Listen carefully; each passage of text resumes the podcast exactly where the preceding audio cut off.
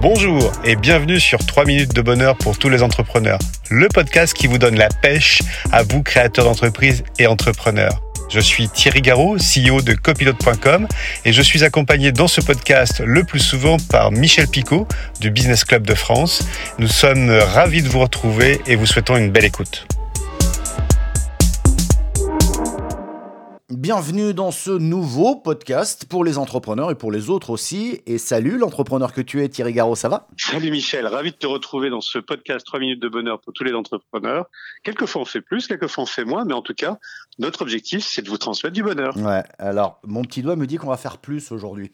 Je t'explique, je, vais, je vais être bavard, hein, mais, mais j'espère pouvoir quand même attirer votre attention là-dessus. j'ai envie de te dire, et j'ai envie de vous dire d'ailleurs, Nul n'est prophète dans son pays, et moi j'en ai un peu ras-le-bol de ce vieux proverbe, et j'ai envie de le transformer en étant, et en disant tout simplement, je suis prophète dans mon pays. Alors pourquoi je dis ça? Oula. Eh ouais, ouais, mais pourquoi je dis ça? Parce que chaque jour, on nous rebat les oreilles sur les coûts de l'énergie, c'est une réalité, la nécessité d'économiser, pas qu'un peu, mais pourquoi pas Et la survie de certaines entreprises, ça, ça m'inquiète un peu plus. Et voilà que le, pull à col roulé redevenu à la mode, sans parler des t-shirts thermolactiles dont la célèbre marque, je vais la citer, Damar, fait à juste titre d'ailleurs sa promotion et sa pub actuellement. Ils ont raison.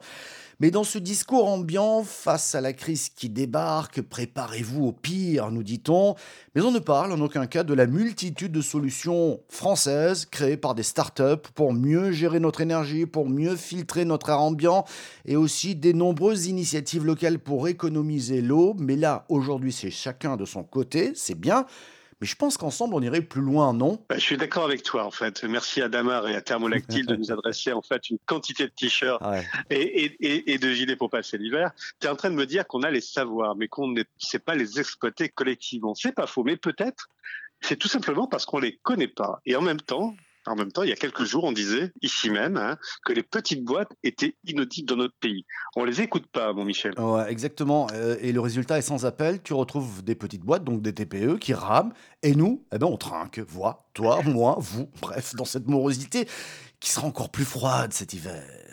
Oui, tu, emploies une, une, voix catastrophique alors qu'on parle de bonheur. Mais oui, mais, mais, mais regarde, si on n'y peut rien, si notre électricité nucléaire est en panne, s'il y a une guerre en Ukraine, si le prix de l'électricité est indexé sur celui du gaz au niveau européen, ben, on est obligé de subir. Moi, je vois pas de solution, mais peut-être que toi, tu en vois une. Ouais, alors je vais essayer d'être un petit peu plus positif. Alors c'est vrai, c'est vrai, c'est vrai. On a pris l'habitude peut-être d'attendre un peu trop des autres. C'est leur faute. C'est vrai que nous, les petites boîtes, on ne peut pas faire grand-chose à ce niveau-là, hein, au niveau mondial. Mais on peut peut-être agir activement déjà sur notre économie d'énergie, euh, réduire notre facture, ça on peut le faire. Et pour économiser l'électricité, par exemple, je vais te donner quelques exemples, Thierry. Pour les particuliers, il existe une boîte qui s'appelle Voltalis. Tu connais ou pas? Oui, je connais, oui. Ouais. Alors eux, ils installent gratuitement chez toi des boîtiers près des radiateurs ou encore du chauffe-eau. Ces boîtiers coupent l'électricité donc de tes radiateurs et des chauffe-eau quelques minutes par jour lorsqu'il y a un pic de demande d'électricité. Toi, tu ne t'en aperçois pas. Tu vas pas te geler chez toi et ces petites coupures te permettent d'économiser jusqu'à 15% d'électricité. Et l'installation est gratuite et ce n'est pas un gros chantier chez toi. Moi, je l'ai vécu. Hein. C'est propre, c'est clean et ça fonctionne tout seul, donc pas de souci. Tu vas me dire pour les PME, puisqu'on s'adresse aux entrepreneurs, il y a une bah petite boîte du côté de Valenciennes qui s'appelle L Smart. Ils ont conçu une plateforme pour piloter la consommation des bâtiments, donc le chauffage, la ventilation, la climatisation, l'électricité. Là, tu vois ce que tu consommes réellement et ensuite tu automatises les, coupures pour réduire la facture. Deux autres exemples qui sont remarquables aujourd'hui. BIM Énergie qui propose à partir de 800 euros chez le roi Merlin pour ne pas les citer, un kit à installer soi-même pour produire sa propre électricité à partir d'un panneau solaire qui est fourni. Attention, vous n'allez pas alimenter une grosse entreprise dessus, mais ça peut dépanner quelques bureaux. Et puis il y a aussi Duelsan, la start-up marseillaise qui produit des panneaux hybrides voltaïques thermiques. Autrement dit, tu produis de l'électricité avec la chaleur des panneaux, tu produis aussi de l'eau chaude et du chauffage. Et j'ai envie de te dire, espaciel, ça marche pour la maison, mais ça marche aussi pour le bureau. Ils installent des miroirs réflecteurs de lumière naturelle. Ils sont installés discrètement. Ces miroirs sont capables de suivre même l'évolution du soleil. Ils te renvoient la lumière naturelle ainsi captée dans tes bureaux ou chez toi. Ces miroirs se posent vraiment discrètement hein, sur la fenêtre, le balcon ou le jardin. Et hop, tu bénéficies de la lumière naturelle et tu n'allumes pas les lampes durant ce moment-là. Tu veux d'autres exemples? J'en ai plein.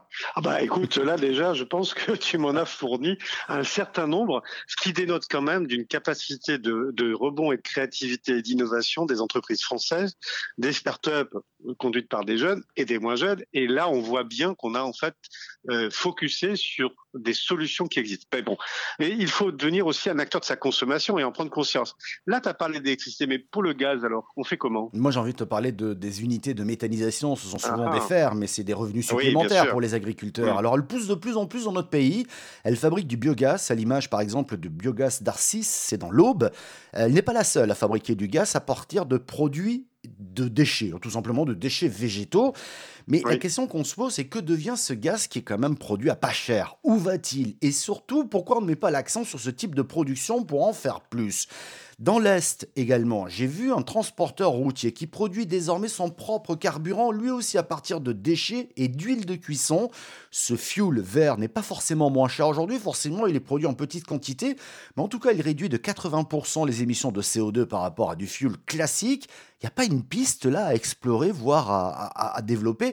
Excuse-moi Thierry, mais je m'emballe. Je vais te parler de l'eau là. Tu sais, euh, une collectivité. ça y est, tu es parti. Ouais, ouais, mais parce que je viens de la voir, c'est à Brest que ça se passe une collectivité qui veut utiliser l'eau traitée sortie d'une station d'épuration pour arroser ses espaces verts par exemple, c'est autorisé à titre expérimental parce qu'il n'y a pas de normes réglementaires au niveau national ou européen.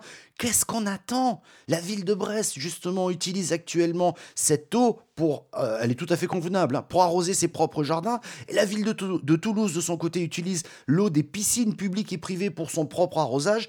Euh, moi, je ne comprends pas pourquoi il n'y a pas obligation aussi, peut-être, d'équiper de citernes pour récupérer l'eau de pluie lorsqu'on a un, jardin chez soi, lorsqu'on a des jardins, je dirais, publics. C'est irréaliste à ce point. Et non, on n'en parle pas. Non, non, je pense, je pense pas que c'est irréaliste. C'est simplement des actions du quotidien qui devraient être listées de manière pratique et opérationnelle et avoir fait un guide des bonnes pratiques mm. et des installations ou des entreprises qui peuvent en fait fournir les énergies ou les solutions région par région. Pas la peine d'aller chercher plus loin puisqu'on veut consommer local, consommons des startups en local pour faire en sorte de créer de l'énergie de demain et l'énergie de de demain. Quand je dis demain, c'est pas demain dans dix ans, c'est demain après-demain. En fait, on pourrait ajouter à, la longue liste ou de ce que tu viens de dire la lutte contre les fuites d'eau potable dans nos canalisations.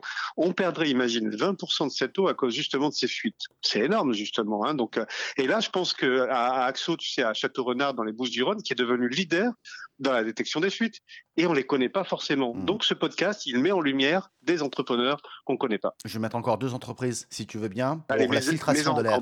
Je vais te parler de Tecoya, c'est une marque française. Ce sont des, systèmes de filtration d'air. Euh, ils ont fait un malheur en Chine, il faut le savoir. C'est une boîte française. Euh, son système de filtration d'air est capable de lutter contre la pollution, donc tous les, habitants à Pékin ont utilisé cette machine, mais en plus maintenant elle est capable de, de tuer le virus dans l'air. Euh, je pense aussi à Bioteos, ils sont à Lille, eux. Ils utilisent des algues pour filtrer l'air. Leur solution est déjà installée sur une ou deux stations dans le métro lillois. Alors tu vois, il y a des solutions, elles ne sont peut-être pas miracles, mais elles nous permettraient, je pense, non seulement de traverser cette crise et réussir peut-être cette transition énergétique en créant en plus de l'activité et de l'emploi chez nous. Et comme tu le disais, peut-être qu'il faudrait travailler sur une forme de guide. Là, c'est le job des CCI ou même des collectivités locales pour que ces entreprises-là aient plus de visibilité. Oui, oui, oui. Puis on peut se saisir aussi de cette, euh, cette initiative pour pouvoir le créer. En fait, hein. on n'est pas forcément obligé de dépendre de l'énergie des autres pour reprendre en fait ce qu'on disait dans notre on podcast. va le faire, c'est ça que tu es en train de dire. Hein, c'est ce que je suis en train d'imaginer en même temps que tu me parles. Tu as raison, Michel. Mais là, tu pointes de doigt finalement la méconnaissance que nous avons de nos petites entreprises. Il faudrait peut-être, à l'image du label French Tech, créer un autre label du type euh, French Bio Green ou Green French ou French Green ou autre pour reconnaître ces entreprises actives, valider leurs solutions et être plus mmh. Mmh. Les mettre en lumière, c'est faire en sorte de pouvoir adopter leurs pratiques et leurs solutions telles qu'elles les développent. C'est un véritable coup de pouce. Ouais, bien sûr. Alors, euh, French Tech Green, ça existe, mais c'est mal connu. Il y a une vingtaine de startups qui sont accompagnées actuellement par French Tech Green 20. C'est le premier volet de l'initiative globale French Tech for the Planet dont la vocation est de faire de la transition énergétique un axe essentiel de l'action de French Tech. Mais là, moi j'ai envie de leur dire, hé eh, les gars, il faudrait peut-être accélérer un peu, non? Exactement, il faudrait accélérer parce que en fait, c'est la nature humaine est toujours euh, comme comme elle est, c'est-à-dire c'est une fois euh, qu'elle est au pied du mur qu'elle se rend compte de la difficulté. Si on veut un peu anticiper, ben on peut accélérer. Je pense qu'on n'a pas forcément besoin de beaucoup de moyens pour le faire, hein, versus euh, d'autres sujets qui sont consommateurs de beaucoup de budget. Là, c'est un la réunion des bonnes volontés, deux la mise en lumière et le recensement des bonnes pratiques, trois la communication de ces bonnes pratiques vis-à-vis du grand public, avec peut-être allez un, un petit coup de pouce budgétaire pour pouvoir y accéder pour les plus modestes d'entre nous, qui seront susceptibles de pouvoir euh, utiliser ces ressources demain, comme d'ailleurs tous les autres. Voilà. Je pense que là, on a des vraies solutions. Ce podcast, il était euh, dédié en fait au bonheur pour les entrepreneurs, mais il était aussi dédié en fait à, au caractère vert, au caractère green. Mm. On va peut-être pouvoir le, le, le, le, repeindre en vert. Je sais pas ce que tu en penses. on va le hein. repeindre en vert. Et quand on parle de bonheur, c'est que c'est autant d'opportunités qui se présentent. Hein. Et c'est là où il faut peut-être eh. savoir les saisir. Exactement. Euh, merci euh, Thierry. On va arrêter là parce qu'on va économiser l'électricité. On va faire trop long sinon. Hein. Oui, oui, oui. je, je, je, je, te dis à bientôt dans ce podcast modeste et génial Hein. Ça marche, merci, à la semaine prochaine.